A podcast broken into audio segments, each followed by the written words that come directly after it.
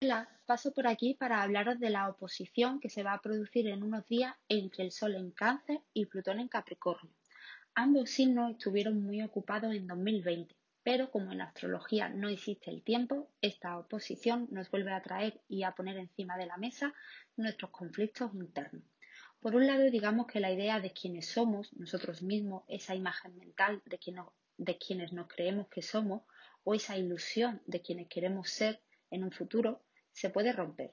porque las bases con las que a lo largo de los años hemos creado ese super yo es el miedo o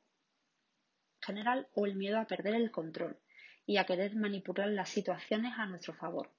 Esto ocurre antes de que el sol entre en Leo, de manera que si nos rendimos a soltar ese control compulsivo, esa esencia que cada uno tiene en su interior, puede resurgir con bases nuevas, unas raíces que se anclan en la presencia de la vida y en el interior de cada uno, no en controlar las situaciones externas